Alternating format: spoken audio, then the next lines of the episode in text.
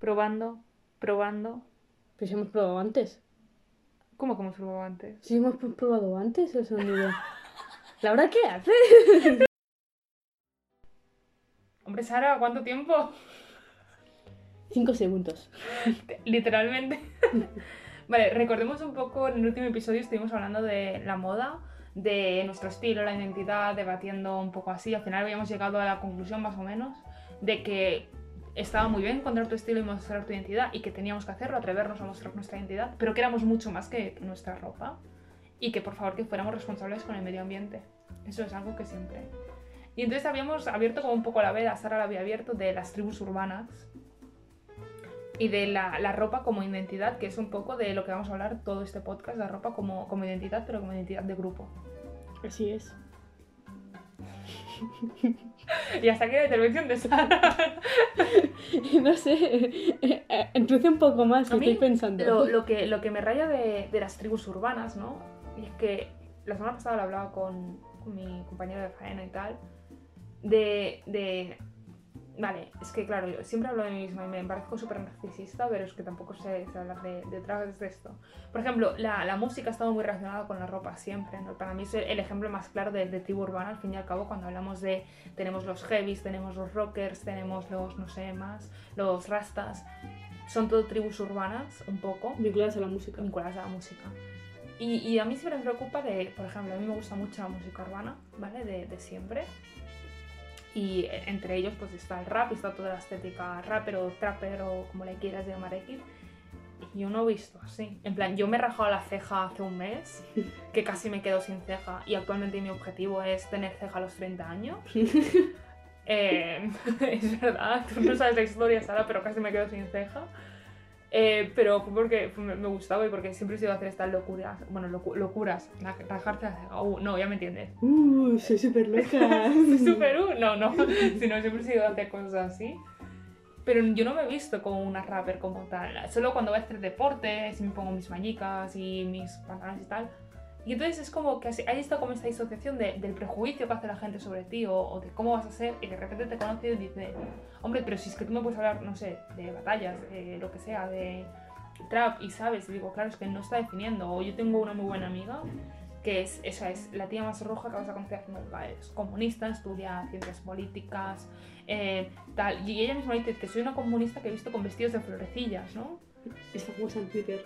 Sí. Sí. Eh, Ahora es que... Es de que yo quería conocerla. es verdad, es, es- es la hostia. escucha, a ver si escucha el podcast. No, no creo que lo escuche, la verdad, Lástima, pero... tío. Estaría guay conocerla. Es, es la hostia. Y ella viste, ya te digo, o sea, viste todo lo menos, mm, a- iba a decir, a- comunista que te puedas imaginar. Estética comunista. Estético comunista con la... Con la, con la gorra de la URSS y una chaqueta de Stalin. Pero va, va en serio. O, o vas a un concierto, ¿no? Yo recuerdo cuando fui al concierto de Bejo. ¿Sabes quién es Bejo? Sí, Vale. Sí, sí. Claro, todo el mundo vestido con las pintas, con, yo qué sé, con tatuajes de Ricky Morty o de los Simpsons.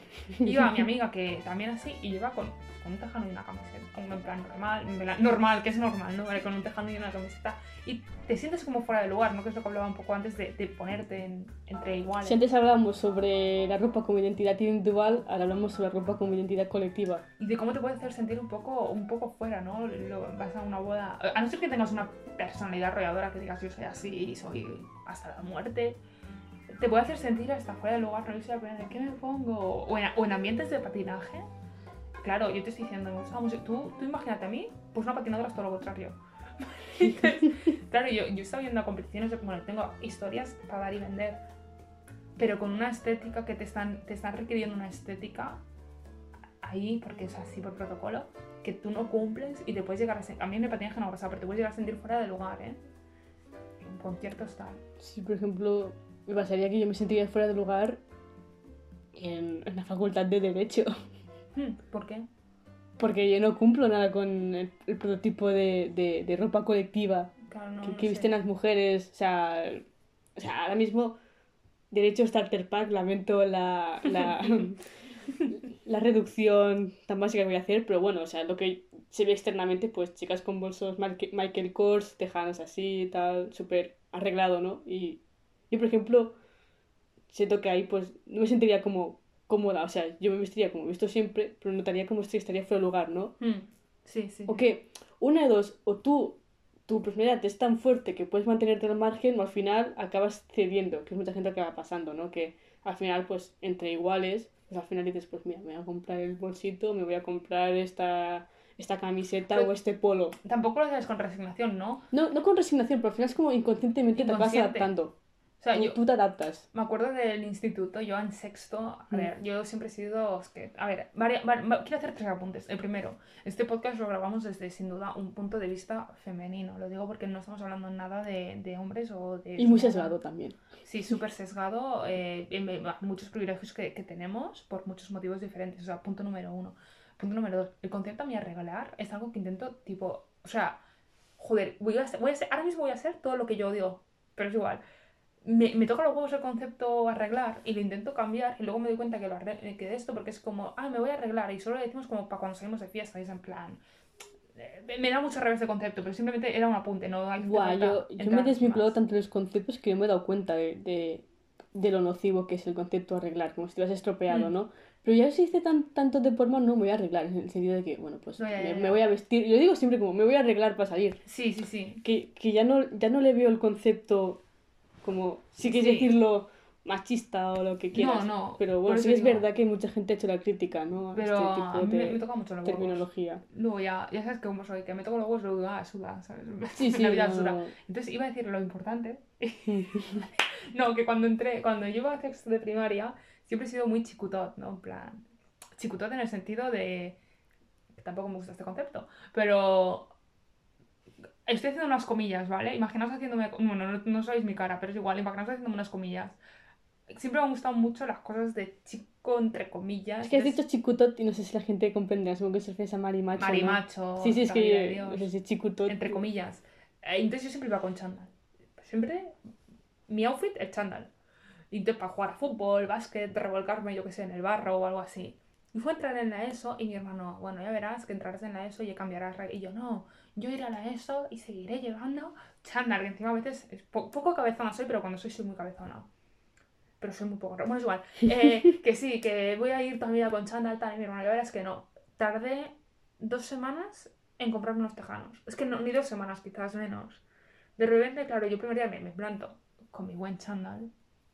El segundo día también. Y ya en el tercero dije, esos tejanos que me compró mi madre hace cuatro años que nunca me he puesto, esos es el momento de ponérselos. Claro, de pequeña no lo reflexioné. Luego crecí y dije, hostia, es que tardé una semana en ponerme tejanos. Una, dos quizás. Y no lo hice tampoco em, pensando, Dios, me están haciendo una presión social. No, no, no, lo hice diciendo, no, me quiero, soy mayor, ¿sabes? Vamos, que a veces la presión social es tan, no es como tan explícito. O sea, la gente se, se piensa que la presión social es como que te estén apuntando con una pistola o que te estén ofreciendo un cigarro, ¿sabes? A veces es como es más sutil, ¿sabes? Mm. No tiene por qué ser algo como que, que lo sientas. Es como tan simple como que veas que todo el mundo lleva un, una cosa roja en la mano y tú eres el único que no lleve una piruleta y dices, ¿por qué no tengo una piruleta, tío? Tengo que llevar una piruleta, ¿sabes? Esa es esa de Mm. que sa- salía como, salió en la serie de Merlí esta del Movistar, bueno, que, que le dicen a uno en plan de, ¿de qué color es la carpeta? Es lo que iba a decir, justo iba a decir eso, Sí, sí. Y, y la carpeta obviamente es de color verde, pero todo el mundo dice que es de color rojo, ¿no? En plan de como para hacer la- el engaño, ¿no? ¿De qué color es? "Eh, verde. Y si es como, como que es verde si es roja, ¿sabes? Pues un poco pasa lo mismo, ¿no? Que todo el mundo está de acuerdo con una cosa y al final es como tú el único que no acaba de entrar en el, en, en el círculo, es como, pues quizá tendría que hacer algo, y es como más sutil. Quizá no, no le das dos vueltas, pero lo haces, ¿no? Como por, por inercia propia, sin, sin pensarlo dos veces. Es lo que tiene la, la- la sociedad, ¿no? Que piensa por ti. We live in a society. Sí, el, el, el guasón. el, el- bromas. El bromas, las Y bromas. entonces es un poco como lo que tú decías en el otro podcast. Iba a decir antes, pero antes no. En el otro podcast. Así Que, es. que las, tribus eh, las tribus evolucionadas ha- han urbanizado. las tribus urbanas han evolucionado, pero hasta cierto punto. Porque tú con tu grupo de amigos, no, bueno, es que iba a decir una cosa un poco absurda. No, no dejas, no, no de ser una tribu urbana, pero de, de tener un estilo propio como grupo. Sí, no. O sea, hay de todo. Sí, hay de todo en la, en la viña del Señor. Hmm. Pero bueno, sí que, te, sí que creas más círculos en los que sí que te encuentras con mucha gente con ese estilo más definido Mm. con, pues, con las cadenicas o con el pelo tintado, no sé qué, es como que Cadenicas. cadenicas. Pero, pues no sé, en mi grupo de amigos pues está tanto el que se viste con lo primero que vio en el H&M que me parecía bonito, otro que se viste con un poco más vintage, otro más hippie y tal, y, y no, no se crea una cohesión grupal que digas, "Buah, es un, es un grupo de heavies o es un grupo de, de perroflas, ¿no? Así como en Mm. esencia, ¿no? No formamos un, una colectividad, ¿no? A nivel de vestimenta. Sí, sí que a lo mejor de forma externa podría venir alguien de fuera y diría, oye, pues sí que es verdad que un poco de, de cohesión poco- sí que tenéis, ¿no? Porque sí que es verdad que no arriesgáis mucho en el sentido de que tampoco os salís de la norma, ¿no? Ujú. No, no vais como demasiados estos folarios, tampoco lleváis nada... no- ejemplo, nosotros como mujeres no, no nos maquillamos en exceso, nada, un rímel, o sea, por ejemplo, no salimos de la norma del maquillaje o, o el pelo no arriesgamos y la ropa suele ser bastante poco llamativa, ¿no? Entonces, alguien sí que diría, oye, pues sí, a pesar de la diferencia de estilos, sí que lo que tenéis en común es que no salís de, una, de esta norma, ¿no? De no destacar. Por ejemplo, sería el caso. Mm. Pues sí que decías que a mí me había pasado también, igual que tú, de ir a un concierto de viejo que todo el mundo iba con la estética de las pintacas, pues a mí con grupos así, rollo más de heavy y tal, dices, no, ¿qué coño me pongo? Porque todo el mundo iba con unas pintas de heavy, de manual, Me pasó con Boycott, eh, tía. de, de starter pack, en plan, y yo digo, bueno, yo me he puesto mi coseta de Iron Maiden y nada, para dar un poco las, las, la- las pintas, pues sí que es verdad que a veces la gente, pues, ahí sí que se analiza, ¿no? Más el estilo que tanto Sí. entre las tribus sí que ya se mira más, pero creo que también porque ya forma un poco más de la misma, eh, la misma esencia, ¿no? De la tribu, del grupo, ¿no? El, el, el vestirse, los góticos, por ejemplo, eh, tanto chicos como chicas llevan unos outfits, eh, como un guante van, todos. No conozco ningún gótico. ¿Me hablas de góticos? No, a ver, eh, es un poco, no, no he estado en la escena, pues, sí- pero sí que es verdad que pues van, van muy arregladitos y tal, y los heavies igual, ¿no? Pues eso, con su, estética, pues sí que es miran, ¿no? ¿Qué, qué, qué banda llevas? ¿Qué, qué banda no? ¿Qué camiseta de banda llevas? Incluso te preguntan, ¿no? En plan, ¿y tú los conoces? Tal, en plan, lo típico de... Te juzgan, en plan, a ver si es verdad. En, lo en plan, es conoces verdad, se ha puesto camiseta de Nirvana y a lo mejor se cree que es una ¿cómo- marca, ¿no? En plan de, marca, no? De- llevas una camiseta de, de Sabaton o de Amor a Mar, no sé qué, ¿los conoces? Yo, claro, o sea, y, y tampoco, ¿no? Como de demostrar que aparte de, de forma externa ya, antes de tú hablar, pues ya te muestras, ¿no? Que estás más integrado que los demás, ¿no? Si ya tu camiseta habla por ti, tu forma de vestir, pues ya te pone un pie en, en el grupo. Yo lo entiendo, pero es una puta mierda. O sea, yo, yo recuerdo ese concierto de, de, ya te digo, era boicot, que fue a salir de casa y me dijo mi madre, hombre, Laura, si está mayor, yo tenía, tenía 15 años, no te vas a poner esa camisetilla mona. A ver, yendo al concierto de boicot con una camiseta monísima. Llegué a mi casa, yo qué sé qué hora era, llena de moratones por todo el cuerpo, habiendo bailado como la que más, pero claro, nada más llegar fue mi amiga mm, con sus pintas, ¿no? En plan de, de heavy tal, yo con súper monísima de la muerte, todo el mundo mirándote y ya te, te hace sentir lo que dices mal y dices, coño, que no tenga esta estética, no que te decía antes, que yo no tenga la estética que, que tal. soy el que, el, el que más disfruta de la música, O ¿eh? sea, Al fin y al sí. cabo. Entonces hay como esa asociación que a mí a veces pues la entiendo y otras veces es que me parece una puta mierda la asociación. Hmm. Está bien hasta el punto en que se, se convierte en esta arma de doble filo, ¿no? De Sí. nos gusta representarnos y, y tal, porque forma parte de nuestra identidad colectiva, nuestra identidad grupal.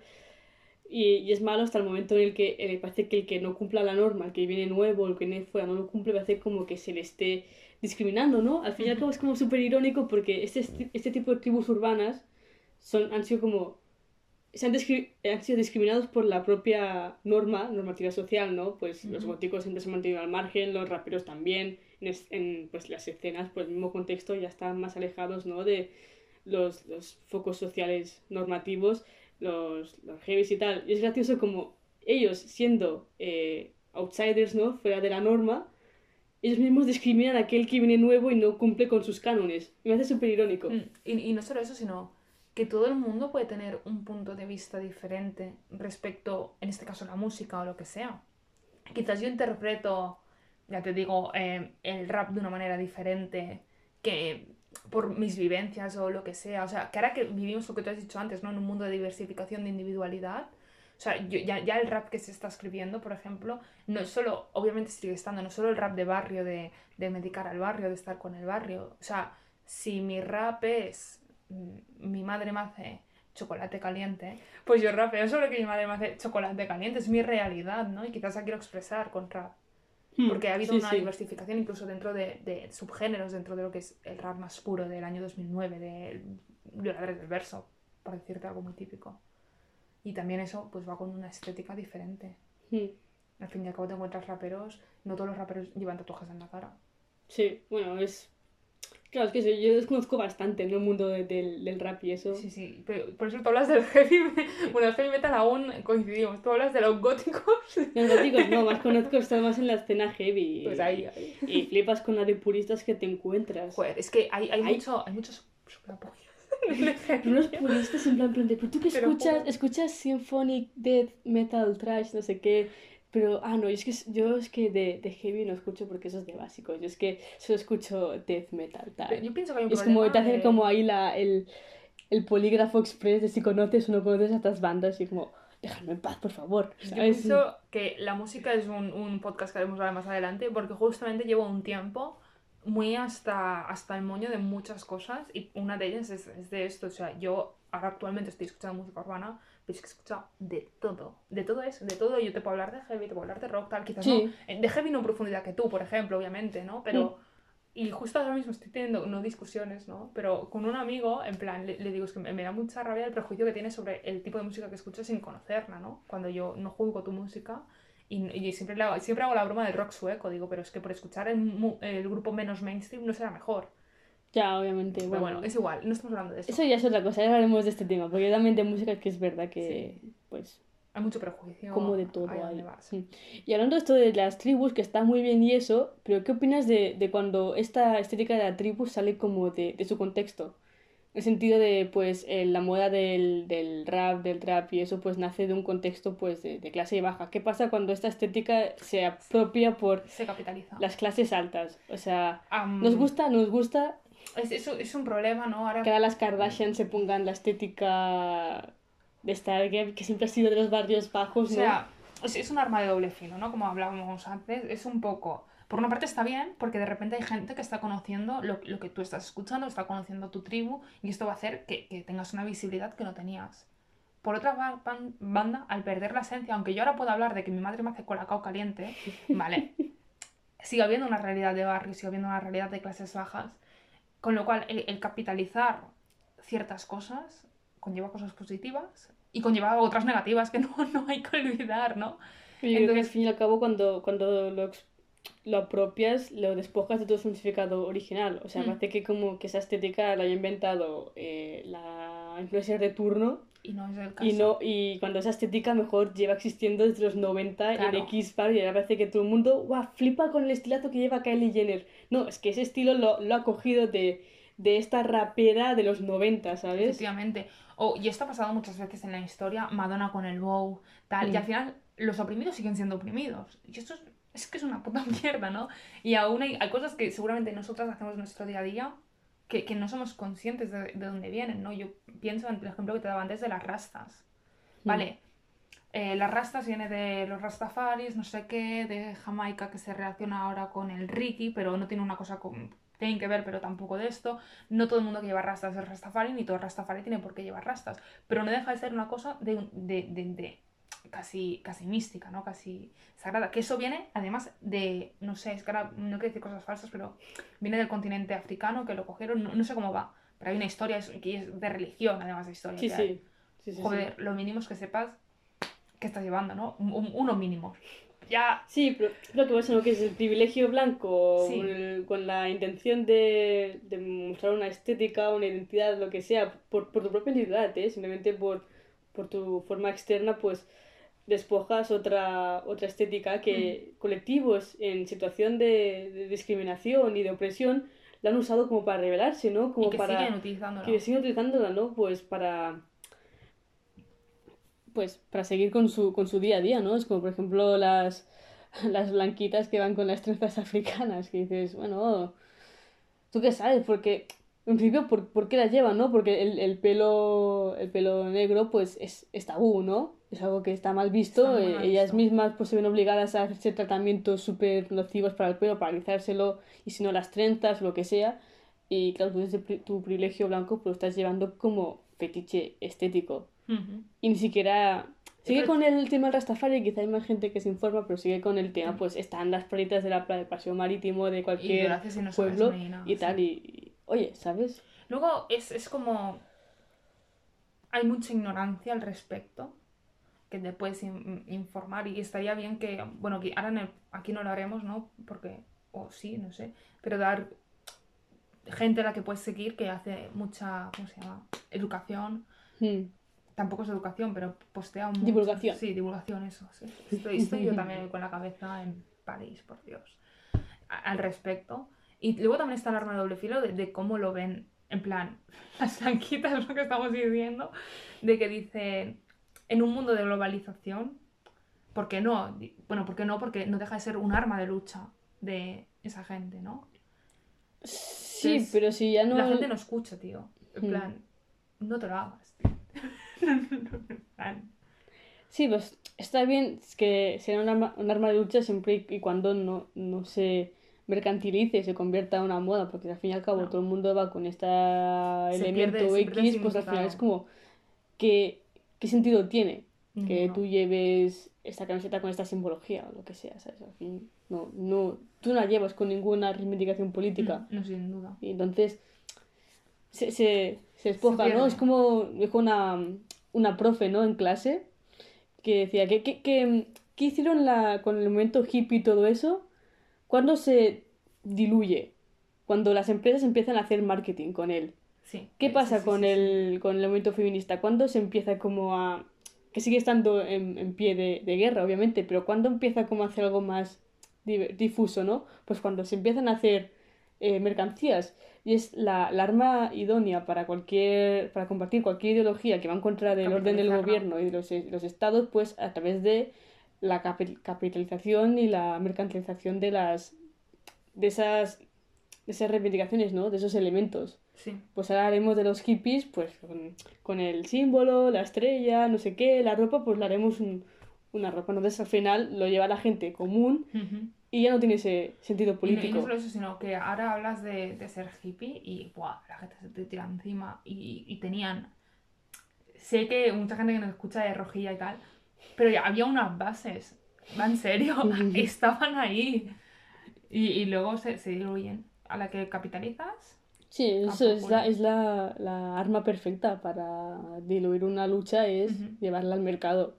Pero también, yo, yo creo que te dije al principio, es, diluye una lucha, pero también hay que saberla utilizar, ¿no? En el momento en el que es, es, es un foco. O sea, yo ahora quizás me estoy centrando mucho en la escena de la música urbana, Hmm. pero en el momento en el que se pone de moda la música urbana y tienes a, a gente ganando dinero que puede invertir en el barrio y puede ayudar a esos barrios porque viene de ahí, Claro, si, si es de ese modo sí que está guay. claro, Claro, eso, eso sí.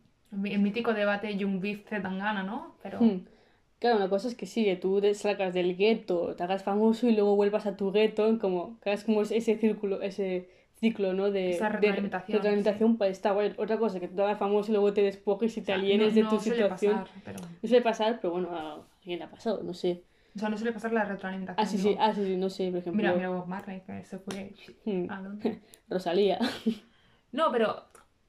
mm, Rosalía realmente yo aún no sé qué va a pasar, porque aún es una... no- bueno, no, no es una estrella consagrada. Es una estrella en camino. Sí, pero también reivindicaba mucho estas, bueno, en principio con los que se le criticó con el tema de apropiación del flamenco y Ah, tal, sí. y, y bueno, hacía la, tenía la estética al principio, te digo, y ahora es cuando viene la, tía que dice, yo escuchaba a Rosalía antes de la fama, no es verdad, yo, yo escuchaba a Rosalía antes del, del gran boom y ya llevaba esta estética no más urbana española de la típica choni de turno, Sí, sí. lo que es verdad, porque ella, ella es lo que, lo que es, no, no en forma despectiva, pero sí que le gusta la estética esta urbana tipo Choni del 2009, ¿sabes? La verdad es que ahora, pues, eh, estando con la la élite de la élite de los influencers, como son las Kardashian, pues hasta qué punto, ¿sabes? Es un poco... Tiene una, una figura un poco controversial, ¿no? En ese sentido.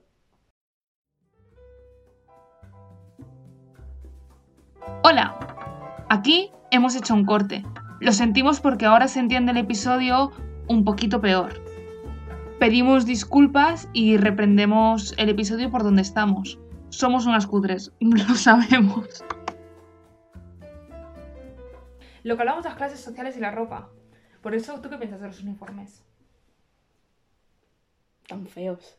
Son muy feos. Que, que los hagan más Pero sirve- sirven para que todo el mundo parta de una misma base y no pase lo que decíamos el año, o el año pasado, el podcast pasado. Bueno, igualmente tú puedes llevar un uniforme y, y mostrar otro tipo de atributos mediante los complementos.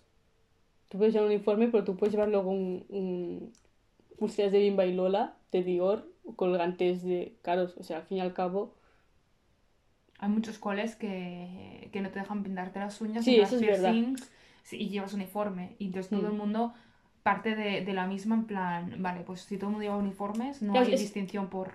Eso de- depende de, de, de cuán, cuán severo sea el, el colegio, ¿no? Pero sí que yo veo algunos cuando voy en, voy en tren y se suben los, los alumnos de turno del colegio privado de la estación, sí que van con uniforme, pero luego veo muchos chicas y chicos que a pesar del uniforme pues muestran, ¿no? Ese, esa ostentación o esa clase social a través de las, de las joyas y de, y de complementos, ¿no? Que tú ves, hostia, es que esta pulsera que lleva Claro. Oh, ojo lo que debe costar estos anillos que lleva. O, o el pelo, como, como se peinan, ¿no? Dice, dice mucho, ¿no? Entonces, claro, si estamos hablando de un cole que dice, vale, nada de nada, pues entonces sí que partimos, ¿no? De, este, de esta igualdad, ¿no? De... No hay distinción alguna, ¿no? De clase social. No sé, ¿tú qué opinas? Siempre me ha confundido el tema. Me, me- me confunde, la moda me confunde así de normal. Em, opino que, que, o sea, si yo ahora tuviera que decir uniforme sí, uniforme no, Obviamente diría, no, no, es que estás privando de la libertad de expresión de los alumnos. Sí, eso por una banda, pero uf, si tienes a alguien que, por ejemplo, las está pasando muy putas y no tiene para ropa y tú le estás dando ropa y al final todos parten de una base y no hay un sesgo, tal, pero claro, como es una cosa que solo es en escuelas, ahora nos estamos refiriendo a escuelas, para mí el primer problema es la privatización de la escuela. No Mm. privatices una escuela, ¿no? Pero, por ejemplo, uniformes laborales, ¿no? En plan, hay muchas... Bueno, iba a decir una cosa. Mira, yo ya... Es igual, es igual. Joder, soy muy imbécil. No sé qué iba a decir la Laura, pero... Es igual. Es igual, es igual. No sé qué ibas a decir. Aquí me he quedado con la intriga, se está riendo ahí. Es igual. Bueno, no sé, los uniformes, hay, hay mucho debate también, no sé, yo, yo creo que es eso, si, si el uniforme realmente permite que no haya distinción de clase, estupendo, pues el uniforme y las normas de la escuela pues permiten que a del uniforme tú puedas ostentar tu clase social mediante complementos u otras cosas, pues de poco sirve, ¿no? Porque es, si antes se mira la ropa, pues ahora mirarán qué pulseras llevas o qué complementos llevas, no sé, al final, al cabo los niños son, muy- son así muy capullines y siempre van a lo mínimo, ¿sabes? O sea, se meten contigo por cualquier tontería, ¿sabes? Sí, eh, qué fuerte. Pero eso lo tienen que aprender de algún lado. Bueno, es igual. Eso, y punto, el último punto más o menos ya lo habíamos hablado. Industria de la moda versus moda sostenible. Comprar en el pueblo es importante, aunque es más caro. Tampoco puedes juzgar a una persona que no tiene dinero por no comprar, o sea, Mm. por comprar marca barata. Bueno, hay muchas marcas sostenibles de, de ropa que es, que es verdad que son caras, pero sí que es verdad que son ropa que te van a durar mucho más y sabes que estás colaborando con, con el, el negocio local y, y con el medio ambiente, sabes que no están de ahí pinchando la tierra. Entonces, que sí, que, que compras, por ejemplo, en una, una eh, tienda catalana, se llaman Yayos, como Yayos de abuelos. Hacen ropa y tejanos, de todo. Em, De segunda mano también. No, segunda mano no, lo hacen ellos. No, ya, ya, digo que, pero que también hay la opción. Sí, sí, pero por ejemplo sí que te, por ejemplo está Yayos y Capita Denim, que son dos empresas, unos hacen tejanos y otros hacen sudaderas y, y chaquetas y tal, y aquí dando publicidad, que sí, vale, te cuesta 60 euros el eh, la sudadera o, o te cuesta casi 80 el pantalón. Que la gente no está acostumbrada, porque la gente prefiere gastar 70 euros eh, o, menos en un tejano del Pull&Bear y no 70. Pero es verdad que también piensas, hostia, estoy ayudando a un negocio local, estoy comprando material sostenible, no estoy contaminando, y además es una prenda que está súper bien confeccionada, que me va a durar lo que me va a durar. En cambio, un pantalón del Pull&Bear de 20 euros, a las tres lavadas ya lo estás tirando. Y to- todo esto si tenéis obviamente la, la capacidad de, de poder hacerlo, económicamente hablando. Sí, sí, sí, Porque- obviamente, claro, tampoco decir, oye, te- tengo dos pavos en la cartera, te compres esto, pero si, si puedes, hazlo, ¿sabes? Y luego que la vida de la ropa se puede alargar. Los tejanos no hace falta lavarlos cada vuelta. Hmm. En plan, creo que son. Te aguantan cinco puestas o más incluso, ¿eh? Un buen tejano. Sin lavarlo, a no ser que te manches de algo, que entonces, bueno, vale. Sí, sí, sí. Silencio. Silencio. Es que la moda me deja así, me confunde, me confunde la moda, me Mm. confunde cómo se viste la gente. No, no, o sea, le doy menos 5 de importancia. A ver, a no ser que, que de repente digas, hostias, llevas algo que, que, que, te tengo que mirar sí o sí. Hmm. Me da igual. Es que el streetwear se lleva mucho ahora. ¿Qué es eso? ¿El street qué? Street, streetwear, yo pronuncio muy mal el inglés, da igual. Ah, vale. Bueno, la, la, la gente, se ha, la gente se ha popu- popularizado, ¿no? En, en- desde la industria de la moda, todas las pasarelas y tal, que ya el, el estilo no lo crean tanto los diseñadores y tal, o no se ve tanto en las, en las pasarelas, sino en lo que lleva la gente, ¿no? En la calle, pues hay mucha gente que, lo que decíamos en el, en el podcast anterior, de que se crea su propia identidad, no con la ropa, pues cuando toca la Fashion Weekend de Milán o de Roma, de Barcelona, donde sea, pues se pasean por los entornos con sus modelitos que han hecho ellos mismos, ¿no? Que confeccionan y, y ellos son más, incluso más el foco de atención que los propios modelos, porque ellos son como, la gente interesa eso, ¿no? La gente de pie de calle que se crea su propia identidad, ¿no? Con, y si buscas streetwear, pues ves gente de pie de calle que sin ser modelos ni ser diseñadores, pues dices, hostia, ¿cómo visten, sabes? Seguro, que si vas por Barcelona, por el centro, pues verás peña que tú te giras y dices, hostia, qué bien viste, ¿no? No sé si te ha pasado, me pasa muchas veces No, que es ves que ves gente y dices, guau, lo que lleva puesto, parece de, de pasarela, parece un que se haya vestido aquí de, de Prado de Dior, que solamente lo lleva, ¿no? No te digo que no, pero que crean su propio, su propio sello, ¿no? Su propio estilo. Mira, verás en japonés. O sea, te lo juro. Yo, yo lo noto, ves, en la, cuando veo pelis sí que digo, ay, mira, me gusta, qué guay. Pose, ah, qué, qué monos, ¿no? Emily in Paris, mira, qué, qué mona ella. Pero luego voy por la calle y, y, y es que No, yo, yo sí que me fijo en plan, y esto es lo que luego la gente sale en las muchas revistas y muchos blogs del Mm. palo. Mira está este, este anónimo, luego se pregunta nombre y todo, pero sí, que son estos? bien. muchas veces son influencers o tal, pero que ves por la calle, no, no son nadie aparentemente, no son modelos de pasarela, pero que su, su estilo es como que, wow, hab- habla por, por ellos mismos, habla por sí solo. Fíjate cuando veas por... Bueno, ahora, ahora no, porque no se puede salir del es verdad, municipio, ilegal, ¿no? pero, ya. Pero ves por Barcelona, Centro, Plaza Cataluña, Paseos de Gracia y no hay mucha gente, pero hay gente que dices, ostras, ¿cómo viste? ¿Viste el streetwear? Y intentaré encender ese chip que a mí no me nace, ¿vale? No, la, la verdad, y de hecho cuando me voy a poner algo más que no me suelo poner, me da vergüenza. Tipo, me da mucha vergüenza que la gente me diga, ¡ay! Esto te queda... Y yo, sí, ¿tienes los deberes? No sé.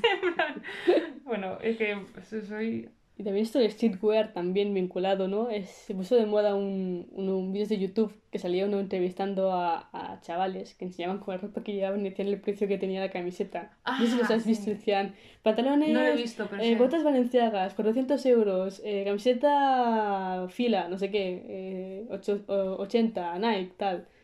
Y es como la, la ropa en sí, aparte de que de cómo queda identidad, sino como el precio no que se le da a la marca, el valor que tiene es como Hombre, al final... que se hacía súper popular por eso que la gente decía, pero lleva en, en sí mismo 2.000 euros en ropa.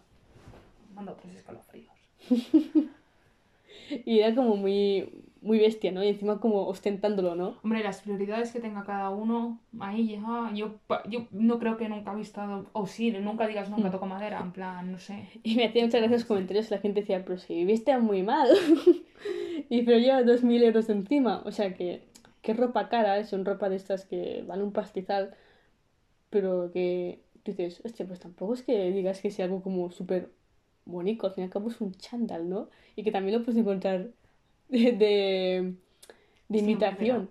Bueno, Y no sé, yo eh, pienso que, ya para concluir un poquito, ¿eh? sí, sí. Al final del día, más allá, o sea, yo en mi caso personal, único e intransferible, no creo que me gastara tanto dinero en algo así.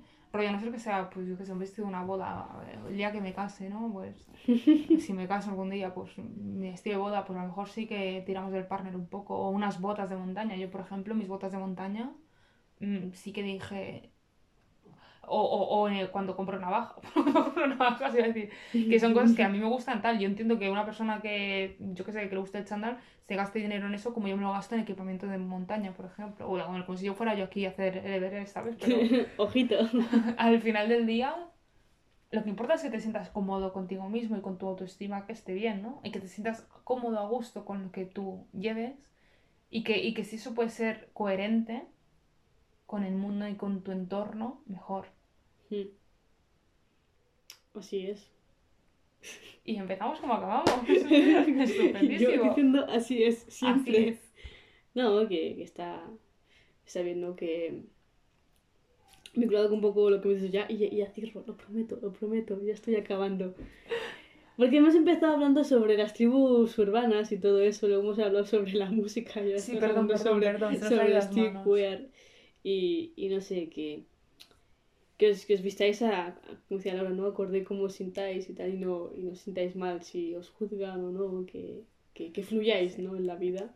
Que es muy fácil decirlo, más difícil hacerlo. Ya hemos puesto ejemplos de, de nosotras Mm. mismas. Y que tampoco rayéis si, si no encajáis o lo que sea, o si sentís como esta, esta presión interior de, ay tío, pues no, no tengo estilo propio, o no encajo en el grupo, Es como, encontrarlo. tío, es- no- o, o da igual, tío, Sí.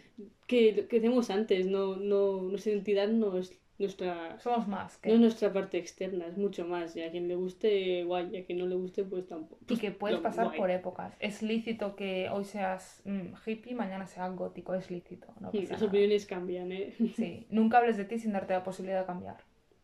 Exacto. Bueno, y nos despedimos. Hasta Eh. esperemos en que menos un mes. Sí, sí, sí. No diremos de esta agua nunca beberemos, pero esperemos, esperemos vernos pronto. Hasta la próxima. Adeu. Adeu. Adeu.